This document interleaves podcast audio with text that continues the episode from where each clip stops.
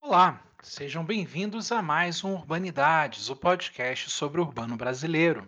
Eu sou João Freitas, o seu anfitrião, e estou hoje na companhia do Apoena Mano. Tudo bem, Apoena? Tudo bom, João? Olá, ouvinte, tudo bem?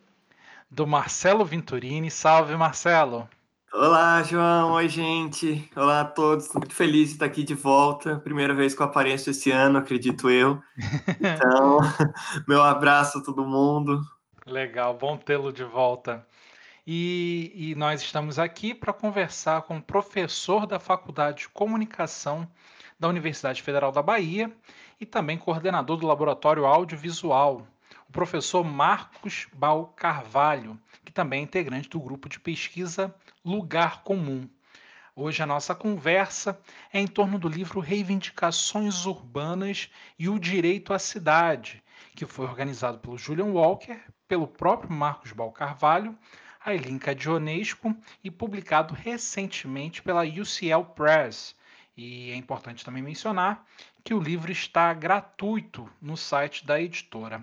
Marcos, muito obrigado pela sua disponibilidade e seja muito bem-vindo.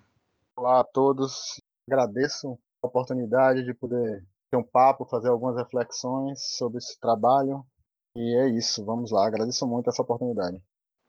Marcos, de início, acho que é importante a, a, gente localizar a nossa audiência em relação ao livro. Qual foi a ideia principal que levou vocês a organizarem esse livro? E, e como é que foi essa articulação entre você e os autores também? E se puder mencionar a importância dele ter sido lançado tanto em inglês quanto em português. João, é, esse livro, na verdade, ele é um produto é, resultante de uma parceria entre a UFBA, Universidade Federal da Bahia, e a UCL, a University College of London, através de um programa de intercâmbio, né, entre o mestrado de desenvolvimento urbano da UCL e o programa de pós-graduação da Faculdade de Arquitetura da UFBA. Esse programa de intercâmbio ele foi desenvolvido em quatro anos, 2016 a 2019, onde uma turma de alunos do mestrado de Londres passava turmas diferentes, cada ano 15 dias em Salvador. Essa temporada de 15 dias era precedida de uma série de aulas, tanto aqui quanto lá, porque aqui também tinha uma turma de alunos que se inscrevia para essa disciplina, é uma disciplina regulada, o programa de pós-graduação, e durante os quatro anos, essa turma de alunos se encontrava durante esses 15 dias na UFBA, com uma série de professores de lá e daqui. A gente participava de uma série de atividades de troca de conhecimento durante essas quatro edições. A ideia do livro ela surgiu na primeira edição, 2016. O Julian Walker era um dos professores de Londres e ele, no ano seguinte, a gente já conversou e ele contou para a gente essa ideia e nos, nos desafiou, nos convidou para a gente executar uma série de entrevistas com os movimentos sociais que estavam articulados com as atividades de extensão do próprio programa de pós-graduação da Faculdade de Arquitetura, onde a ideia era compreender ou provocar as lideranças desses movimentos sobre os conceitos que a gente estava tratando dentro da academia. Então a ideia básica era essa, e uma coisa central também na ideia de que não só a, a fala dessas lideranças seriam é, captadas e seriam trabalhadas, mas também o fotógrafo veio com a equipe de Londres para captar as ideias ou as percepções visuais desses conceitos que estavam sendo trabalhados ou provocados nas entrevistas. Então o livro ele é ao mesmo tempo um livro de fotos e de entrevistas, né? A ideia central do livro que o Julian veio em 2017 foi essa. E a partir daí a gente foi executando isso e refletindo e enfim então acabou que a gente realizou esse trabalho aqui e também realizamos lá em Londres. A gente em 2018 fizemos o caminho inverso mas foi só uma edição. A gente saiu alguns alunos e professores saindo daqui fomos para Londres e vivenciamos também lá duas semanas de atividades mais ou menos com a mesma dinâmica a mesma metodologia que as pessoas estavam fazendo aqui em Salvador Além do livro, a gente teve de, de revistas, de publicações, jornais, fizemos um documentário também. O livro é um desses produtos. Marcos, muito legal. E então, eu gostaria de saber o que você considera que acrescentou ao livro essa parceria entre a, vocês aqui em Salvador e o pessoal de Londres. O que esse intercâmbio pode acrescentar ao livro que provavelmente seria diferente caso não houvesse tido esse intercâmbio de conhecimentos? Com certeza, é, posso afirmar que, apesar de contextos tão diferentes, né, são territórios muito diferentes na Europa, no Brasil, na América Latina, contextos históricos bem diferentes. E se a gente tivesse feito isso só com os movimentos, a gente perderia um, um nível de relação que foi muito interessante, que está materializado no livro, né? E também a percepção de que há coisas em comum, apesar de serem tão diferentes. Eu acho que isso é que é o mais bacana tanto em relação aos conceitos acadêmicos do direito à cidade, mas em relação ao que mobiliza esses movimentos sociais, onde o capital conquista os territórios, né, vai mercantilizando a cidade, as conquistas desses movimentos, e isso é comum.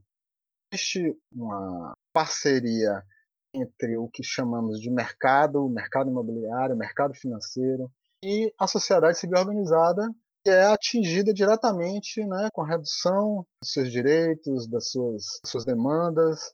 No caso do Brasil, dos movimentos sociais em Salvador, assim como no resto do Brasil, a gente tem um agravante pela ausência completa de muitas das demandas básicas né, do cidadão, quanto Londres também, em certas situações também, mas é, eles li, lidam com carências não tão urgentes, no sentido da própria sobrevivência humana. Uma outra natureza mas de fato eles da década de 80, 90 para cá, eles têm lutado bastante por uma redução do estado de bem-estar social, onde a, principalmente a moradia, a moradia social era, tinha um nível de atendimento à população mais vulnerável que hoje está cada vez se reduzindo mais. a própria interferência desse mercado financeiro nas ações de planejamento da própria cidade. Então, assim, na essência, se parece muito com o caso do Brasil, guardado das devidas proporções. Né? Acho que o livro, essa experiência de, desse intercâmbio de conhecimento, essa troca, fortalece muito as, as nossas individualidades, a gente também identifica pontos em comum. E agora, dando um direcionamento em relação à expressão que dá título ao livro, a gente podia discutir, debater um pouco sobre o próprio direito à cidade, a publicação reúne várias ideias em torno dessa noção, né? E no próprio argumento do livro é comentado que essa expressão, direito à cidade, pode ser acionada tanto para discutir sobre o domínio do capital, e aí principalmente o capital financeiro, na produção e na experiência do espaço urbano, quanto para articular um conjunto de demandas por parte de movimentos sociais em diferentes escalas. Eu queria te pedir para comentar um pouco sobre algumas elaborações mais popularizadas dessa noção de direito à cidade e principalmente de que maneira ela é apropriada nos relatos e interlocuções que são apresentados no livro. É, a gente tem uma logo na introdução do livro a gente faz uma reflexão sobre esse conceito do direito à cidade, né, essa apropriação acadêmica teórica. A ideia era justamente de a gente compreender como movimentos sociais se relacionam com esses conceitos acadêmicos a gente percebe que a gente trata o universo epistemológico, enfim, teórico dos conceitos de cidade, do direito à cidade, eles são tratados não com essa perspectiva referências de autores, claro, mas eles estão no dia a dia. A gente identifica claramente que os movimentos sociais partem de uma reflexão, de uma mobilização por uma, uma justiça social se identifica claramente com esse, esse conceito teórico. Particularmente os movimentos sociais de Londres, eles durante a produção do livro, eles solicitaram para que a gente não tratasse com eles diretamente o conceito do direito à cidade, porque um deles não é uma expressão que eles lidam as discussões e solicitaram um termo que é comum a eles, é a reivindicação dos nossos espaços.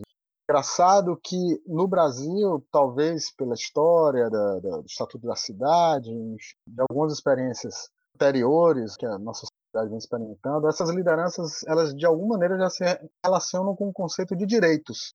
O direito à cidade está dentro desse balaio, digamos assim, do direito, com suas particularidades. E no caso das, dos movimentos sociais que já tinham algum tipo de atividade de extensão com o grupo de pesquisa lugar comum, eles já tinham defrontado com esse conceito do direito à cidade.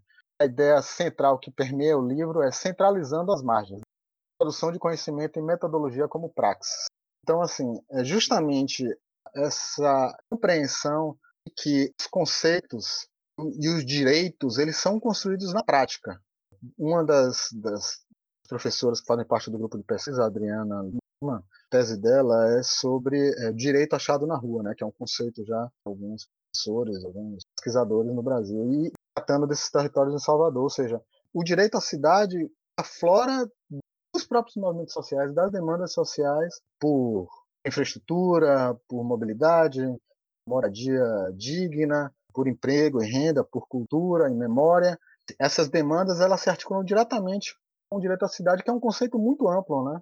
A gente acaba no decorrer dessas experiências, trocas com as experiências de Londres, a gente percebe que esse termo abrangente do direito à cidade, ele arca um sentido de mobilização em comum, né? um ethos de mobilização, como a gente trata no final onde muitas das questões associadas ao direito à cidade, as demandas territórios populares ou das, das organizações civis, e ela trata, do, às vezes por partes, às vezes de maneira ampla, mas que reflete claramente essa formulação teórica e acadêmica do direito da cidade na prática.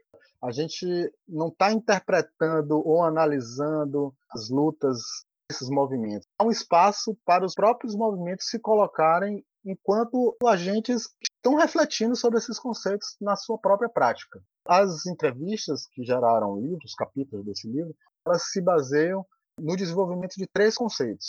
Primeiro conceito é o direito à cidade. Então, cada liderança, cada movimento social reflete sobre o que é o direito à cidade. No caso dos movimentos da Inglaterra, eles fazem essa reflexão a partir do termo não direito à cidade, mas no, no termo reivindicando nossos, nossos espaços.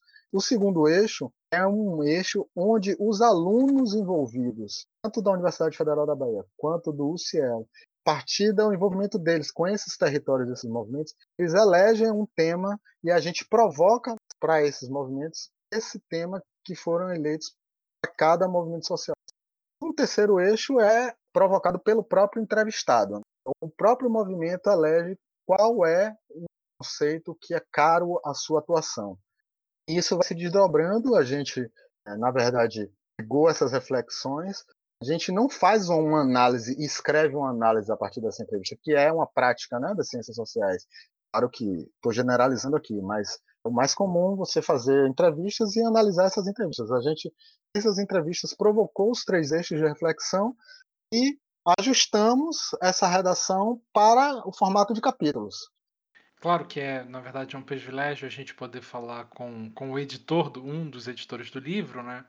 Mas também acho que seja interessante nos aproximarmos do Marcos pesquisador.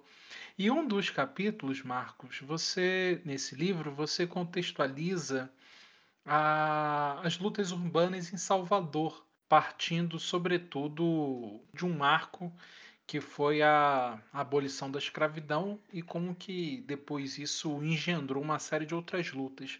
Você poderia refazer esse caminho que você apresenta no livro aqui para gente?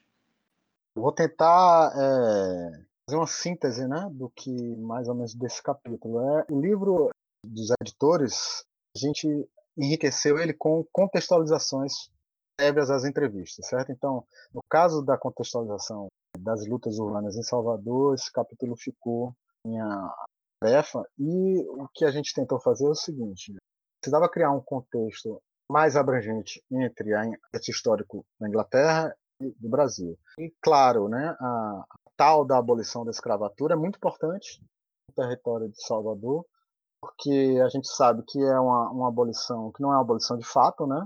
a cidade de Salvador é uma cidade, é a maior cidade negra fora da África e em determinado momento do século XIX houve, a partir dessa abolição e de outros contextos históricos, a cidade ela começa a receber um muito grande, sobretudo meados do século XX, a partir da década de 40, toda a, a mão de obra do interior, muita boa parte da mão de obra do interior, que é herdeira dessa relação do trabalho escravo, ela se desloca para a cidade, então a cidade ela tem três décadas, 40, 50, 60. Ela tem uma explosão populacional, onde hoje o resultado dessa, dessa explosão é mais de 70% da cidade é totalmente em estrutura, onde a ação do poder público ela é estruturalmente volta nesse racismo, né? Então, assim, não é só a falta de recursos e tal, não, é, é uma lógica onde a relação do racismo estrutural está presente o tempo todo. Então, um dado muito marcante, né, a partir dessa explosão populacional que a gente observa,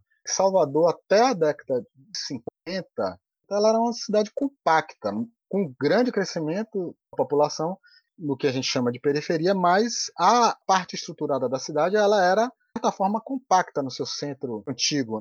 E numa ação política o grupo dominante aí, dado da Bahia durante a ditadura militar, ou seja, numa situação onde, além da enorme carência que a grande parte da população sobrevive, já sobrevivia nessa época, a gente tem uma ação autoritária onde mexe profundamente no território da cidade. E é isso que eu tento desdobrar nesse capítulo, quando o governo estadual ele institui um plano de deslocamento das partições públicas, que todas ficavam no centro, a partir de um discurso de, de modernização, de desafogar o centro, e vai para uma parte da cidade, do território da cidade, totalmente vazia. Faz um investimento grande, onde constrói uma, uma grande avenida, que é a Avenida Paralela, e o centro administrativo da Bahia. O que é que acontece, na verdade?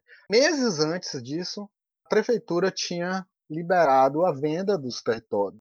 80% tem alguns livros que falam isso, do território da cidade era, era da prefeitura, onde a partir da, da enfiteuse, antes desse território, eles pagavam uma taxa, não eram proprietários. Então a cidade tem um decreto municipal, a reforma urbana, onde esses territórios são vendidos de fato.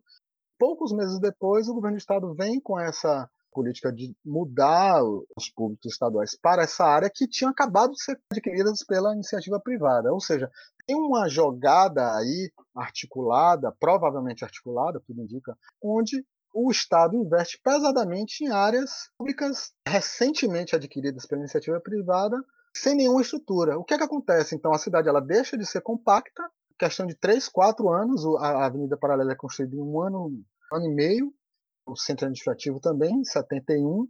Então há um investimento público pesado em uma área que tinha acabado de ser adquirida.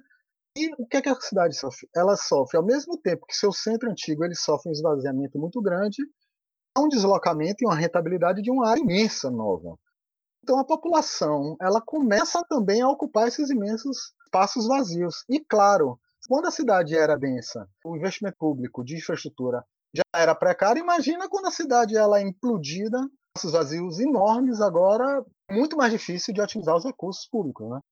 Então, é, os movimentos que a gente trabalha hoje, no século XXI, boa parte deles, ou eles estão no centro histórico, centro antigo, melhor dizendo, sofrendo uma série de problemas, como também nessas imensas áreas que foram é, ocupadas pela população sem renda para fugir do, do, aluguel, então eles foram estando ocupando essas áreas e 30, 40 anos sem nenhuma estrutura. Então a gente pode citar aqui o Nordeste de Amaralina é uma dessas áreas onde ela é diretamente afetada por esse deslocamento né, da cidade. É, Saramandá totalmente afetada por isso. Saramandá é uma ocupação do território que ele surge a partir dessa, desse deslocamento, ele, é, ele fica justamente ao fundo da rodoviária, fim da Avenida Paralela. Enfim, muitos desses territórios eles ocupam essas que seriam essas áreas vazias né, na década de 70 que hoje estão parcamente atendidas por qualquer tipo de infraestrutura e de qualquer investimento público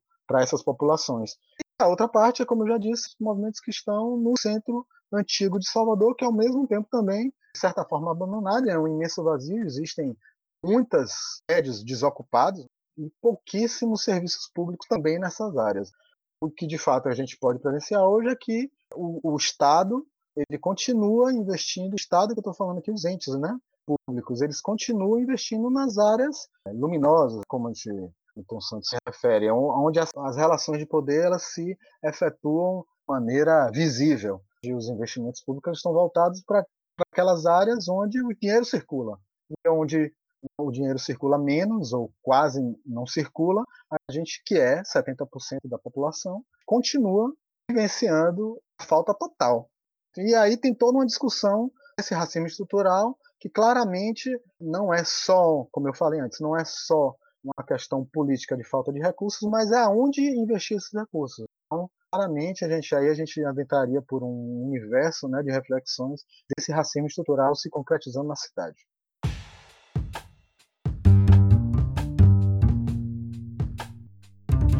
Você sabia que Urbanidades é apenas uma das iniciativas do grupo Urbandata Brasil?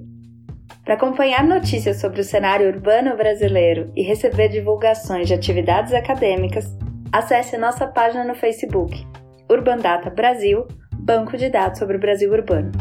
E se você está gostando desse episódio, não se esqueça de compartilhar. Urbanidades está no Spotify, no iTunes e nos demais agregadores de podcast. Agora voltando para a entrevista.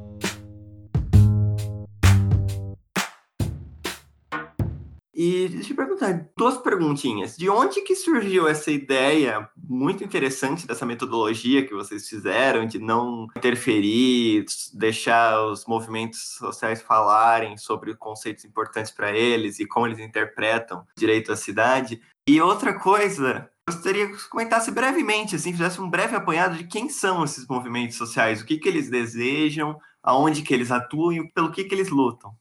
Então, essa ideia ela uma reflexão que a gente tomou contato muito fortemente, claro, através da própria experiência enquanto grupo de pesquisa, mas num processo de intercâmbio, o Julian, o Alexandre, que são professores lá da UCL, eles, o trato com os movimentos sociais, sempre surgiu essa, essa questão.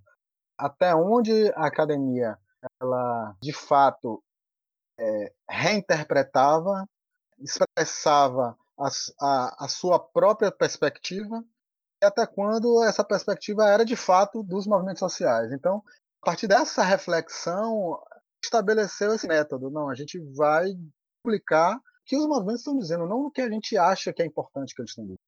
Claro que o próprio fato de a gente escolher um tema, provocar eles, de alguma maneira é uma curadoria desse, dessas reflexões. Mas a ideia era realmente não estabelecer uma análise, como eu já falei antes, de dentro da academia, da perspectiva da academia, sobre a ação, sobre a expressão dos movimentos sociais, mas o quanto a gente conseguiria fazer uma publicação onde que os movimentos sociais, de fato, fossem autores das suas reflexões. Eles são os autores dos seus capítulos. E, e, eu acho que isso vem um pouco da própria experiência do lugar comum, refletindo sobre isso. Vinha também do Programa de Desenvolvimento Urbano lá da, da UCL, o DPU, e a gente foi se, se encontrando nessas reflexões, nos primeiros contatos, e acabou que o livro saiu, essa metodologia do livro saiu dessa vontade, experimentar, publicar a partir dessa, dessa perspectiva híbrida, porque a gente sabe que, claro, quem está dentro da academia tem um contexto teórico, principalmente de formação, que é diferente de muitas, não sempre, mas a maioria das vezes é diferente de quem, passou a vida um movimento social, articulando demandas território, próximo ali. Então, são contextos muito diferentes. Não tem como não admitir que as reflexões também são diferentes. Então, se a gente assume que a gente quer que essas pessoas falem, é uma opção. É muito diferente de a gente expressar o que a gente acha que elas falam, o que a gente acha que é importante que elas estão falando. Então, a vontade, o cerne da, da ideia do livro foi essa, né? Eu vou, eu vou falar um pouco aqui dos movimentos, brevemente, porque são muitos. No caso de Salvador, são movimentos que estavam articulados com a atividade de extensão do grupo de pesquisa do lugar comum. No caso de Londres, são movimentos que estavam articulados com o mestrado em planejamento urbano lá do DPU da UCL. Salvador, a gente pode enumerar aqui o Acervo da Laje. O Acervo da Laje é um, na verdade, é um museu criado por um casal, morador de plataforma, que é um dos bairros do subúrbio ferroviário, ele decidiu, através da curadoria de artistas do próprio subúrbio ferroviário, né, artistas populares, criou um museu dessa arte produzida no subúrbio ferroviário. Não seria um movimento, né, como eu falei, é uma, é uma instituição de arte e cultura, com a perspectiva da cultura e da memória criada pelo subúrbio ferroviário, que é uma das grandes periferias da cidade de Salvador. Então, o objetivo da Cerveja da Laje não é um movimento no sentido clássico, ele é um, uma instituição que busca a mobilização dos moradores através do reconhecimento da sua própria arte, da sua própria cultura. Né?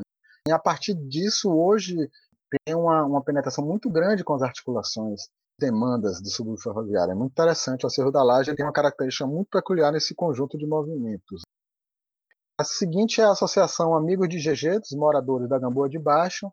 A Gamboa de Baixo é um bairro localizado no centro antigo de Salvador, temido em bairros consolidados de classe média alta, o Corredor da Vitória, o Campo Grande. Ele tem uma característica muito peculiar de ser um bairro centenário, né, um território à beira do mar, onde tem uma visão assim lindíssima. Não à toa, ela é imediatamente vizinha de uma série de prédios de altíssimo, altíssimo nível. Né?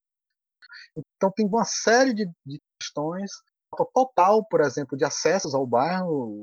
Não entra caminhão, não entra nem carro de gás, não entra nada. Os moradores entram, entrar e sair tem que entrar. É, só tem duas escadinhas três, na verdade, duas e meia, porque a gente não pode nem considerar essa terceira como uma escada mesmo, mas é, são muito precários, muito precários. Esgotamento sanitário. Semana passada teve um novo deslizamento. Quer dizer, é um, é um território, a Gamboa de Baixo é um território muito peculiar, por muitos fatores. O contexto se repete na cidade, mas pelo território, pela, pela riqueza visual, né? paisagem, é, o lugar onde está inserido ali, é muito peculiar. A gente tem, contrapartida, uma ocupação, Luiz Amaim, era uma ocupação de um prédio público no comércio, né, no centro antigo de Salvador também. No início de 2018, o governo do estado ele, ele conseguiu desocupar isso e essas, essas pessoas, essas famílias estão recebendo é, aluguel social até hoje na, na, na, promessa de ir para um conjunto habitacional que até hoje não aconteceu. Então, o, a ocupação Luiz na época que a gente fez o livro, na época do intercâmbio, era uma ocupação no centro de Salvador, que o seu objetivo era a luta pela moradia digna. Né?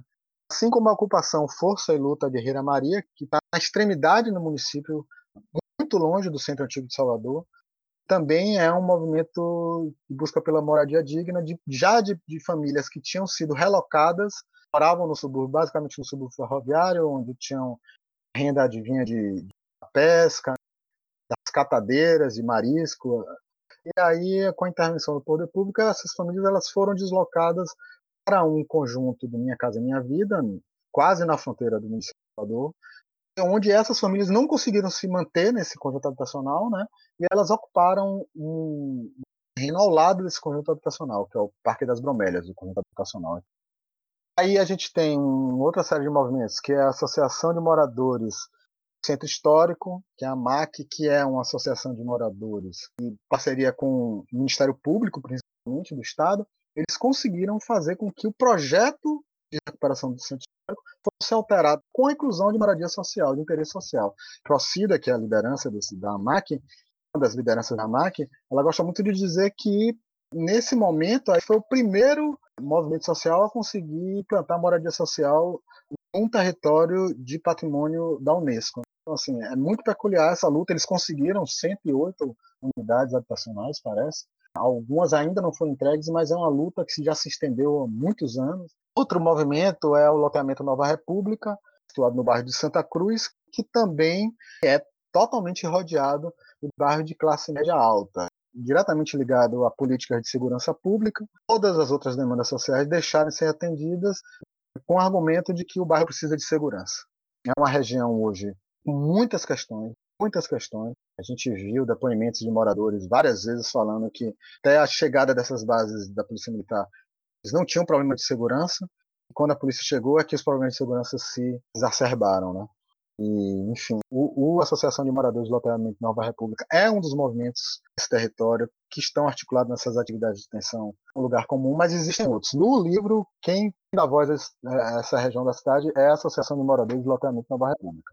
Outro movimento social de Salvador é o Grupo Cultural Arte Consciente, que é uma das, das organizações sociais do bairro de Saramandá, através de, de Leco, que é um dos fundadores. São muito atuantes no, no território é, através de ações culturais.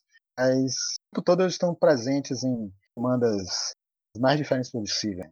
Recentemente, eles conseguiram, através de um acordo do público com um shopping que foi construído ao lado do bairro de Saramandaia, grande investimento de um complexo comercial, prédios, que eram a área verde onde os moradores da região se utilizavam, e o, um acordo da empresa, né?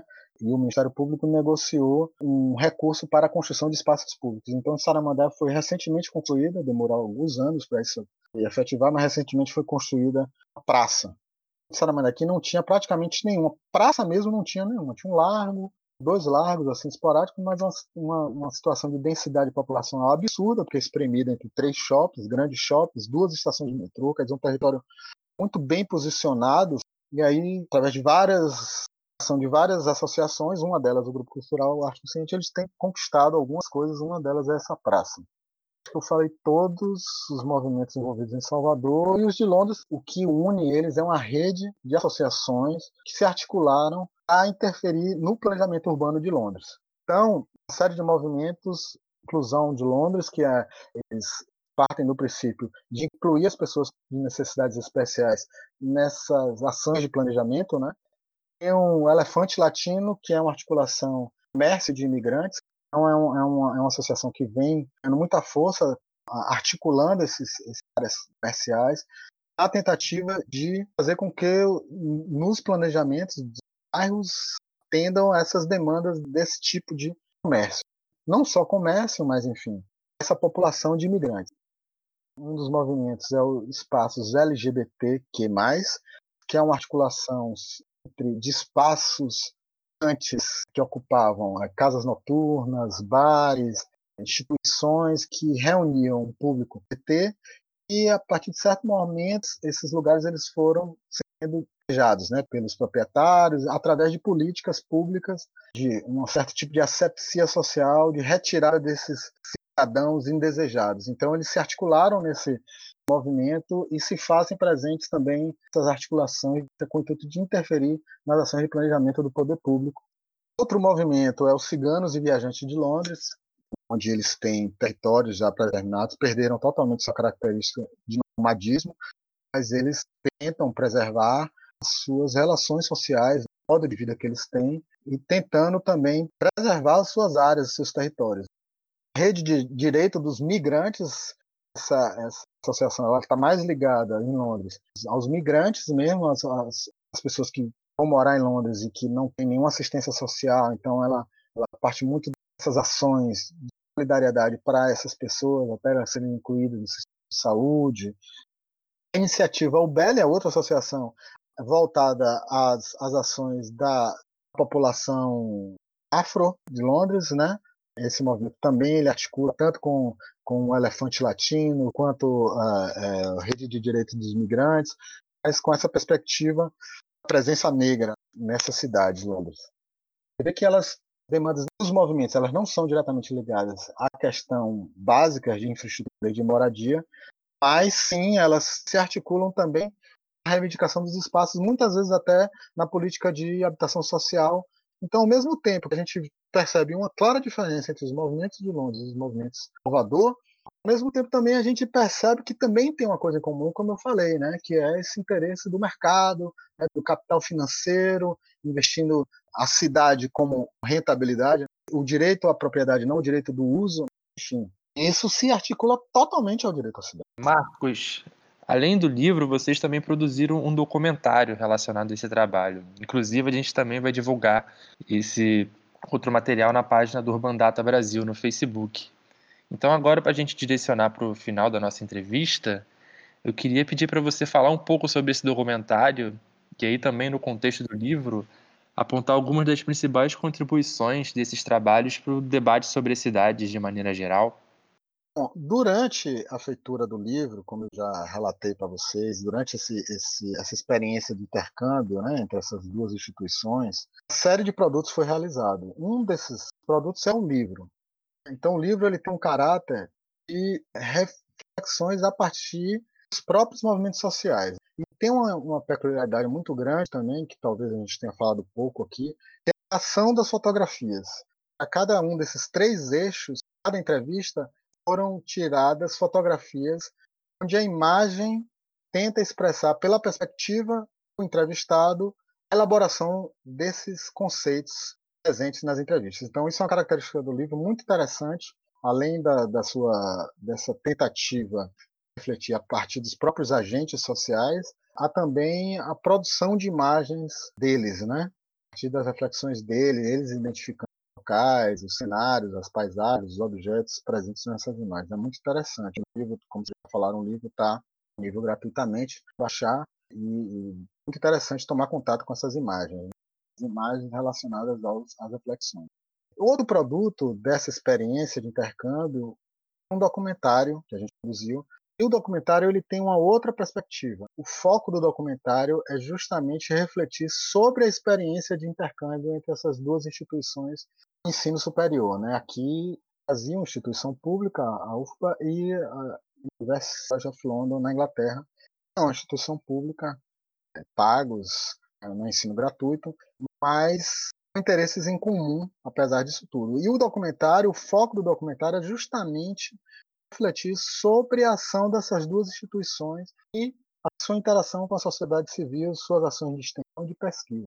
Não se trata do mesmo recorte, mas se trata dos mesmos personagens, poderíamos dizer assim. Né? Então, os movimentos sociais que estão no livro estão no documentário.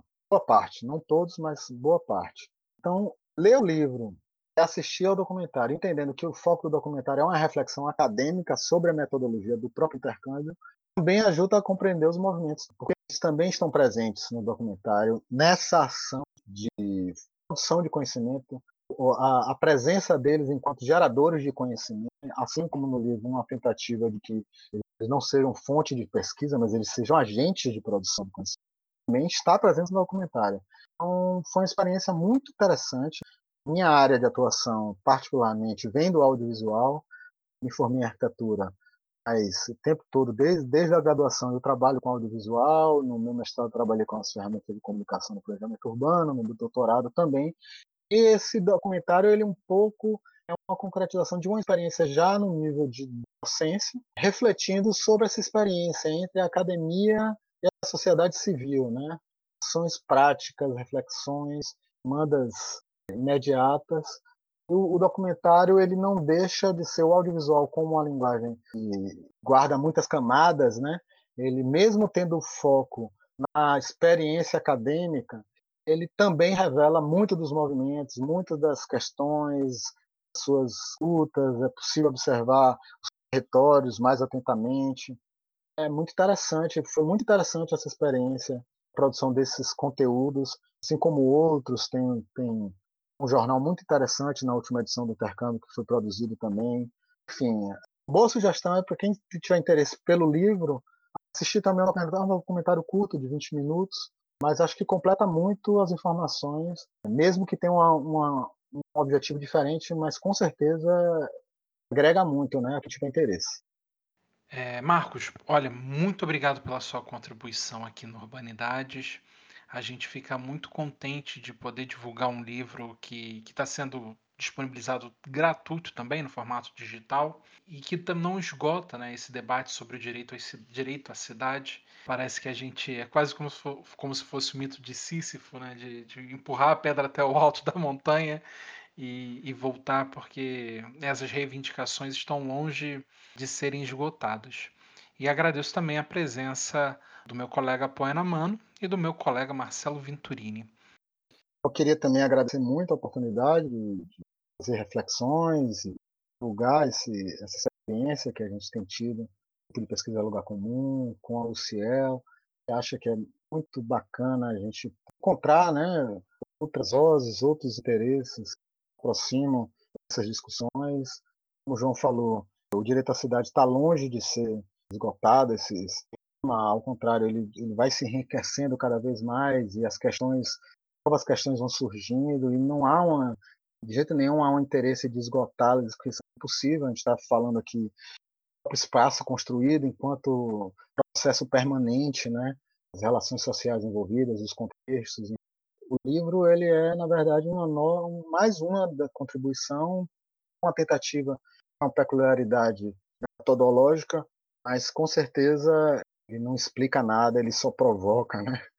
uma tentativa de explicar ou de apontar qualquer tipo de compreensão fechada, ao contrário, a, a, o objetivo é abrir cada vez mais, centralizar as margens, né? a gente entender que a cidade que é construída ela é muito, muito, muito, quase que totalmente construída a partir dos seus movimentos sociais, claro, da ação pública, é, e, a, e a academia ela precisa sim cada vez mais se encontrar. Acho que tem uma atuação muito, muito interessante fortalecer no sentido de articular né, o interesse público, no caso das universidades públicas, esse papel de articular o interesse público. Eu queria agradecer imensamente poder fazer parte desse debate aqui atualmente e fazer imenso poder falar disso.